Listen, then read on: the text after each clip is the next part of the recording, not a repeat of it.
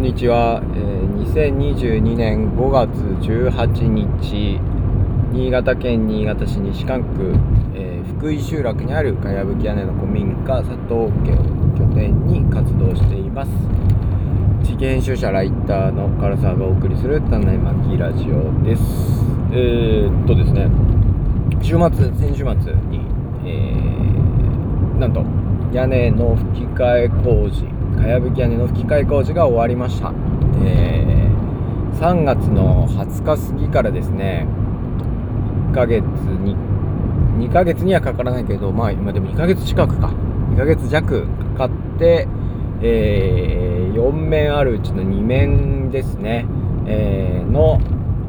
吹き替えが完了しました。まあ、なんか、えー、職員さんの話だと吹き替えた面積は100平米ぐらいなんじゃないかなという、えー、感じでしたね。長かったですけれども、えー、これでね本当に、えー、佐藤家。これは1998年から保存活動が始まったえー、かやぶき屋根の古民家なんですけれどもこのかやぶきが保存活動が始まった1998年、えー、あとは2000年前半にですねあの吹き替えの工事をして、えー一度はこう治っていたんですけれどもその後またねやっぱり20年近く経ったということであの屋根が落ちたりですねあの雨漏りをしたりですね崩れかかってきたのを、えー、今回直すことができましたうんと2000結局屋根の修理工事を始めたのが2018年で、えー、2018年から2018、えー、22年ですね今年が。えそれまで3回に分けて工事を、え、してですね。やっぱり総額で1000万円以上ですね、あのー、吹き替えの工事にかかりました。でこれ本当に寄付。基本的には寄付皆さんからのいろんな皆さんからのこのね古民家が残ってほしいっていう思いがある人たちからの寄付でなんとか残すことが、えー、できました。本当にねご協力いただいた皆さんありがとうございました。本当ねこれからどうしていくのかっていうのがねまた課題になってくるわけですけれどもまあこうして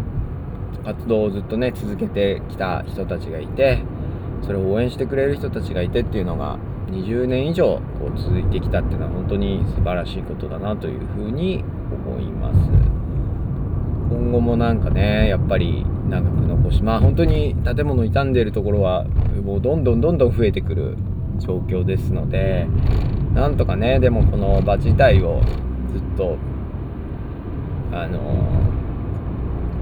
ー、残っててほしいなというふうに思います。で佐藤家がですねこうあり続けてきたことっていうのの意義というかですねいや本当に面白い場所だし、えー、なんかどういう価値があるのかなということをずっと思って考えてきたんですけれどもうんとかやぶきあ佐藤家古民家っていうと今古民家の活用っていうとですね、えー、多くの場合がねカフェにしたり、えー、あるいは宿にしたりですねカフェとかレストランにして、えー、したりとか古民家の宿泊施設として宿にして貸し出したりとかっていうことがあの結構一般としても多いのかなと思いますしあるいは本当に立派なものになると文化財としてですね、えー博物館的にというか文化財として保存されてですねそれをこう見学に来る人がいて、えー、それをまあ税金といいますか補助金とかで守っていく維持していくっていうのがこ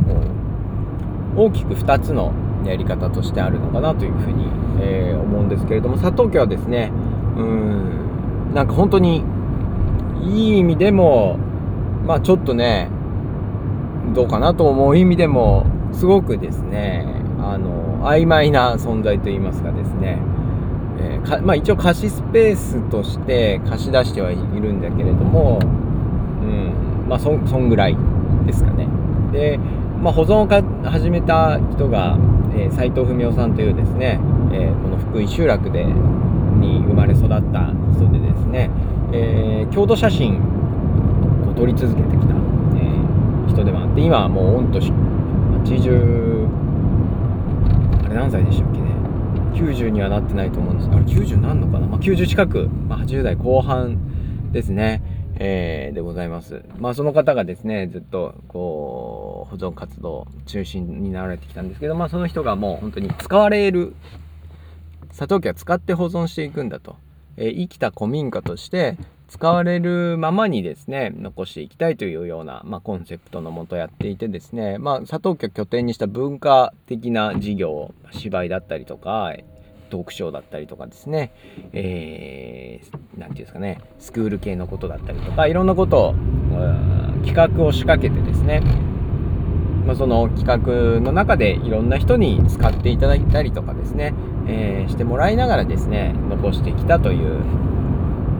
経緯があります。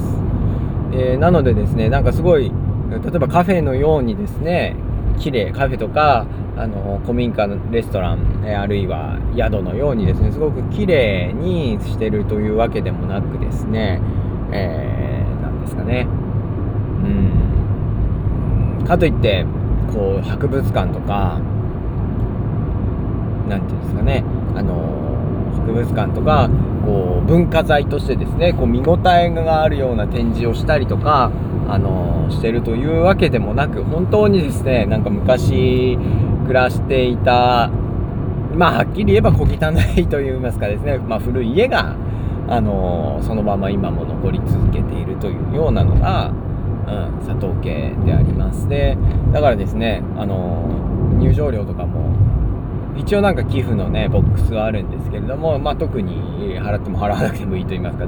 善意でやっててですね、えー、まあ見学に来たからといっていろいろ見るものがあるわけでもないですね。なんかあただ民家があったなっていうようなものです。でそれがねある意味で今の消費社会って言いますかね。あの何でもかんでも商品サービスになっている社会からするとすごいね異質な存在です。でもだからこそなのかですね。いろんな人たちがこう佐藤家に集って特に外の人たちですね。地域の外の人たちが佐藤家に集って、まあ、地域の人たちとちょっとつながったりしつつ、えー、なんかねこう自分たちの居場所として機能している、えー、感じですね。であのークラウドファンディングでもうお金を集めたんですけどその時にこうメンバーの人たちがねあのコメントを寄せてくれた中にも「あのみんなの佐藤家」えー、というようなんかコメントがあった通り本当にねあのー、みんなでこうお掃除したりとかですねして守っている空間だなというふうに思います。であのー、私はね本当に佐藤家ここでを拠点に、あの活動している佐東京拠点に活動しているですね牧時村というこう週末に農作業畑仕事と、えー、佐藤家でかまどでねご飯を炊いたりしてご飯を食べるというですね活動をしている牧時村という、ね、活動がありましてこれはね1999年から、えー、活動されてるようですけれども、まあ、その人たちがですね、えー、いて私は2013、4年ぐらいからその活動に、えー、参加させていただくようになったんですけれども、えー、まあそういう何て言うんですかねコミュニティがあったからこそこう佐藤家に来て佐藤家で過ごしていつの間にかこの福井集落というところに、まあ、最終的に引っ越して今は生活しているわけですけれどもするようになりました。でやっぱりこう佐藤家には本当そういうコミュニティが育っているというか息づいてるなというのをこう実感しているわけですが何て言うんですかねそのコミュニティが根付く場所の条件というかそういうのってのはあるなというふうに思っていてですね。例えばこの佐藤家という、まあ、古民家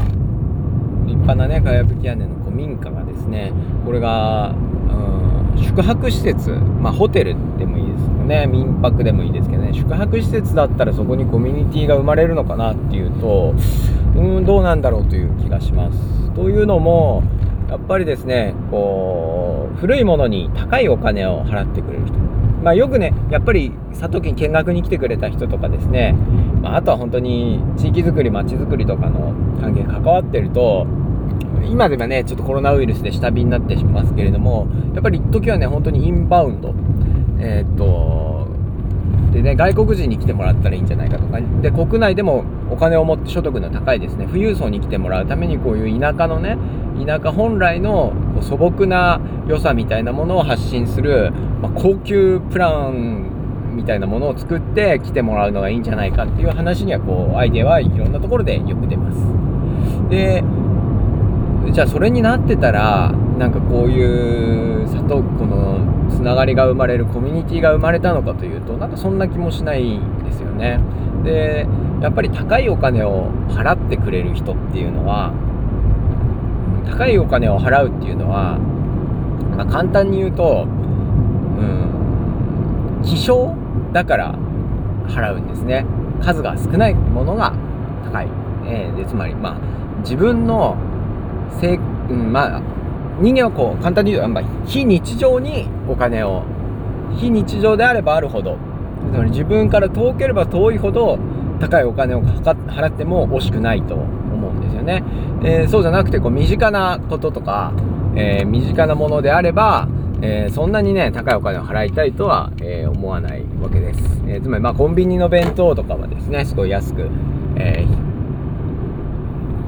要は利用頻度が高いコンビニとかはのご飯は安いけれども、まあ、高級レストランとかめったに行かないからですね、え非日常体験しに行くには高いお金を払っても惜しくないという感じですね。でそういう意味で、あのー、例えばここが、あここというか、えっ、と、かやぶき屋根の古民家がですね、え高級のホテルになったとしたとしてもですね、やっぱりそこに利用しに来てくれる人たちっていうのは、確かにお金は払ってくれるかもしれないけれども、それは彼らにとって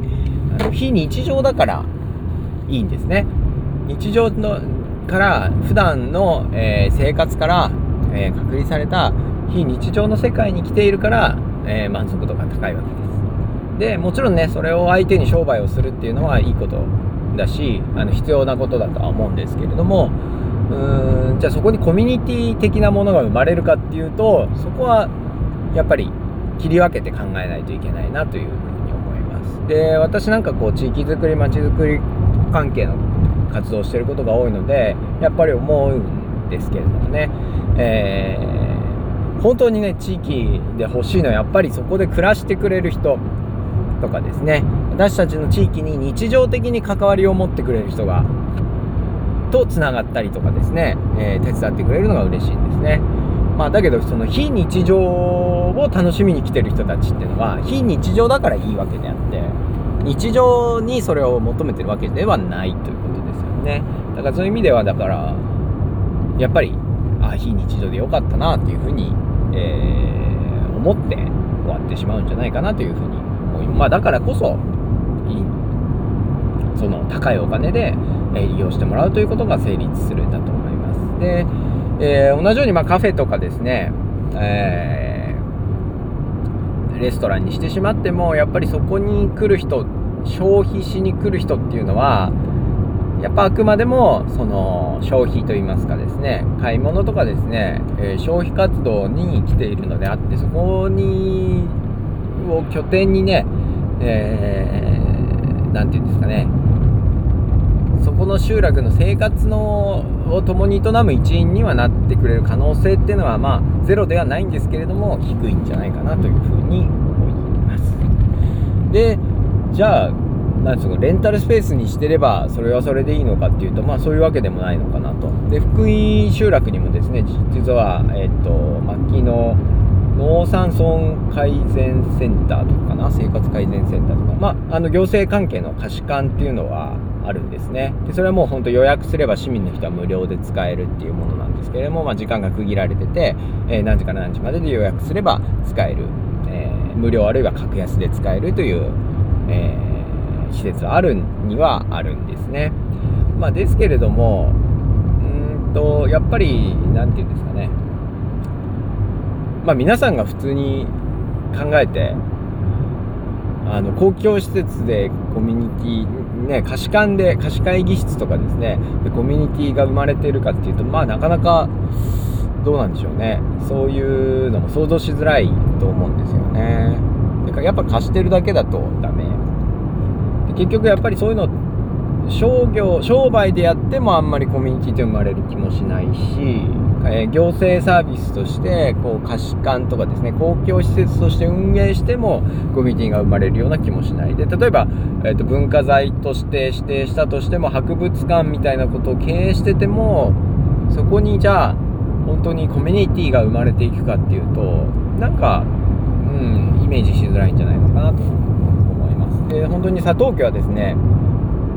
本当そこで、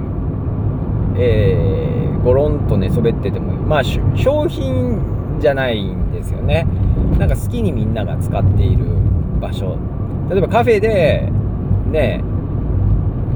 ゴロンと人が寝転がってたりしたらちょっと嫌じゃないですか。で貸しスペースでね自分が借りている時間帯に他の人が急に入ってきても嫌じゃないですか。なんかそうではない、うん、そのちゃんと今の社会の中でしっかりとねこれはこういうスペースですって決まってない使い方がしっかりと決まってないこう曖昧な空間だからこそなんかそういうところにこそコミュニティというかですねが生まれる人間関係みたいなものが生まれてくるんじゃないかなというふうに思います。で、えー、それがなんかねあの遊びと言いますか。遊びっていうのはこうエンジョイジョイエンジョイプレイまあそういう遊びもありますしこう車のハンドルとかですね。の余裕の部分ですね、えー、という遊び、えー、というのもあると思うんですけれどもなんかそういうものがある空間っていうのがなんかコミュニティを育む空間なんじゃないかなと思います。で本当に佐藤家に行った時にやっぱり私が結構最初から衝撃だったのがですね衝撃というかああと思ったのがうーんと一応こう牧時村というね活動団体のことで行ったんですけれども普通にまあ、レンタルといいますかですねあの会場貸し会場的に牧時村はですねあの佐藤家保存会の方に、えー、っと古民家を使用料を払って利用させていただいてるっていう立場になるんですけれどもまあ普通の感覚で言うとそれお客さんですよね。客として佐藤家を借りているという、えー、関係になるような気がするんですけれどもでも小牧時村に行った時にですねその保存会の方々にまあ言ってしまえば古希使われるんですよ。やれあそこの掃除をしろとかですねと冬の扉からこう夏度に入れ替えろとかですねいろいろなこう指示が飛んでくるわけでございます。でまあそれそれでいいんだけどね。え あれ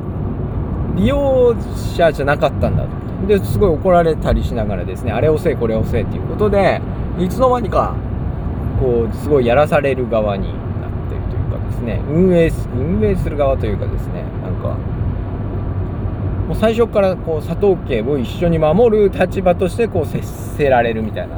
こう感覚があるんですね。でそれをね、まあ、違和感を持って嫌だなっていう人も、まあ、いるのかもしれないですけれども私なんか逆になんかすごい面白くてですねなんか気づいたら、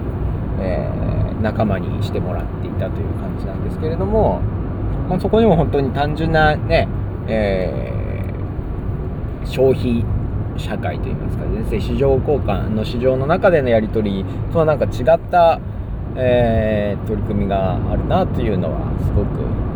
何て言うんですかね、えー、実感していることでございますね。だから今でも佐藤家はあんまり、まあ、見学に来た人とかにとってはもう正直ちょっと物足りないかもしれないんですけれどもでもこう茅を屋根の材料である茅を集めたりとかですね、えー、年に定期的に、ね、お掃除のイベントをしたりとかですね。何かこう誰かが会場何かのイベントの会場としてこう使ったりっていうことを繰り返しながらですねあの保存活動をしている、